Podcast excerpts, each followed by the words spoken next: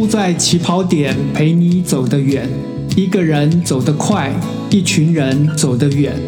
我是李立亨，让我们在输的起跑点发现新风景。想象有三个不同国家的病人跟一个美国护士，在意大利一栋几乎半毁的别墅相遇。想象有个病人的身体几乎被火烧到只剩下灵魂。他就是英伦情人。你看过《英伦情人》这部电影吗？你读过原著小说吗？英伦情人的身体为什么会落得如此下场？英伦情人的情在哪里？他心中惦记的那个人又是谁呢？我把今天的题目设定成：英伦情人的病有救吗？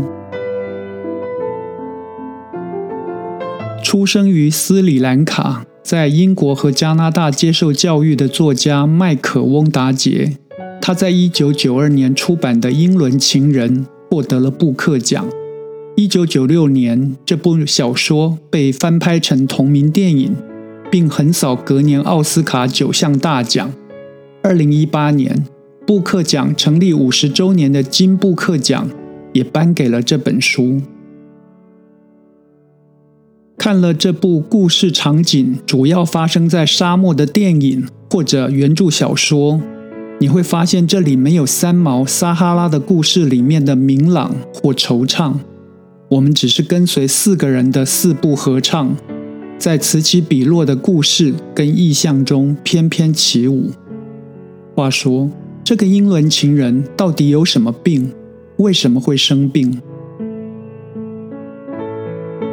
为什么还要读小说？读小说可以舒缓或者给我们生命中的病与痛提供药方吗？看电视剧跟电影不是更有画面感吗？听播客、看影片不就可以学习更有用的知识吗？一句话，我们被技术的发达给宠坏了。我们希望有人帮我们整理，帮我们划重点。你听过一千个人读《哈姆雷特》，心中就会出现一千个不一样的哈姆雷特这样子的说法吗？问题是，你并不会想读《哈姆雷特》这本书，因为这个人在那边一直说着“生存还是毁灭，生存还是毁灭，与我何干呢？”我根本不想知道。然而，且慢。如果有个作家擅长用场景与故事交错或并置的电影蒙太奇故事手法，读他的小说就像在看电影，岂不妙哉？形式上有电影感，内容里对生活、对生命提问，然后小说有四个主角而不止一个，那么一般人对读小说的顾忌跟选择障碍，似乎都得到了相对应的答案了。夹杂回忆录的笔法，新闻写作冷静的观点，再透过诗化的语言缓缓推进故事的英伦情人，根本就是理想的选择。故事描述二战即将接近尾声，在意大利佛罗伦斯近郊一座原本是别墅的疗养院里面，三个病人分别是匈牙利贵族艾莫西。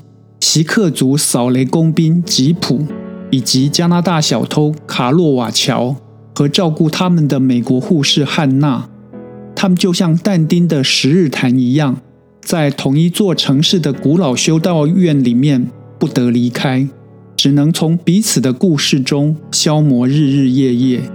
他们都是那个时代的边缘人，他们在这里让自己跟时代和解。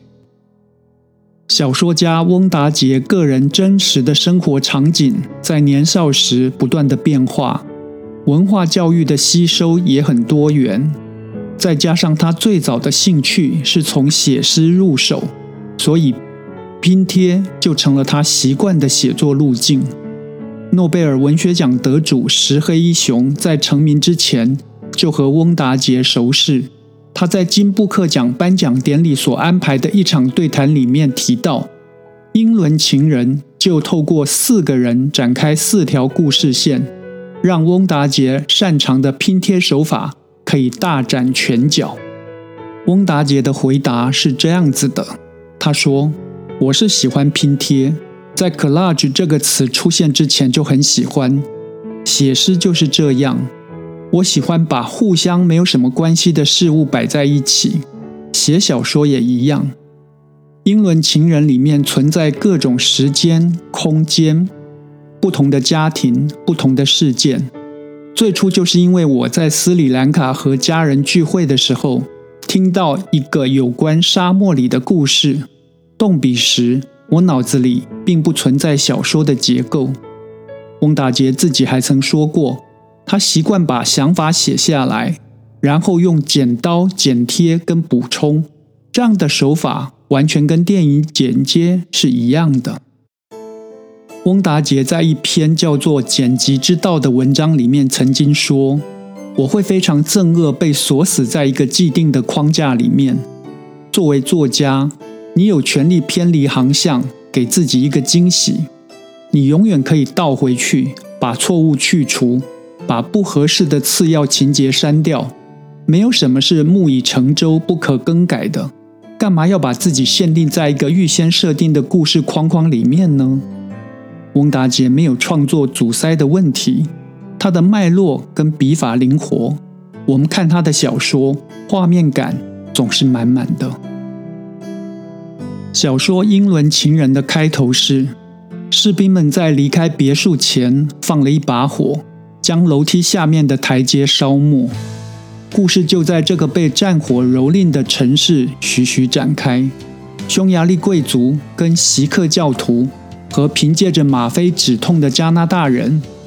甚至是美国护士，他们来自不同的国家，他们都是战争里的病人，在战争中失去亲人和信仰的汉娜，丢失自我的吉普，丢失生活的卡洛瓦乔，在战争中丢失身份的艾莫西，他们本来都在北非的沙漠中战斗。小说当中写道：沙漠里只有上帝，沙漠之外只有商业和权力。金钱与战争、经济和军事的暴君决定着世界的面目。他们的心灵与身体在别墅这个绿洲当中慢慢修补。艾莫西跟没有得到爱情的凯撒琳有婚外情，又因为空难而身体几乎全毁。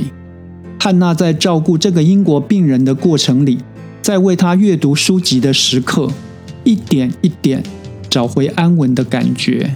重新找到生命幽暗的时刻，隧道尽头的光。必须说明的是，等我们对四个人的过去有了基本认识之后，翁达杰才开始说英伦情人的心怎么病了，他怎么去医治，然后又怎么会因为在不对的时间遇见对的人，采取对的行动，却必须承受不对的后果。小说里面说，爱情故事说的不是谁的心被偷了，而是有些人发现自己那颗闷闷不乐的心一旦被踩到，就意味着他的身体别想再骗谁，什么也拼不了。心平气和的睡眠，习惯性的教养，什么都没用，人整个被吞噬了，过去也被吞噬了。英伦情人究竟得到的是什么病？是生活背叛了他，还是他也背叛了生活？火烧掉了他的身体，但是没有烧掉他的心。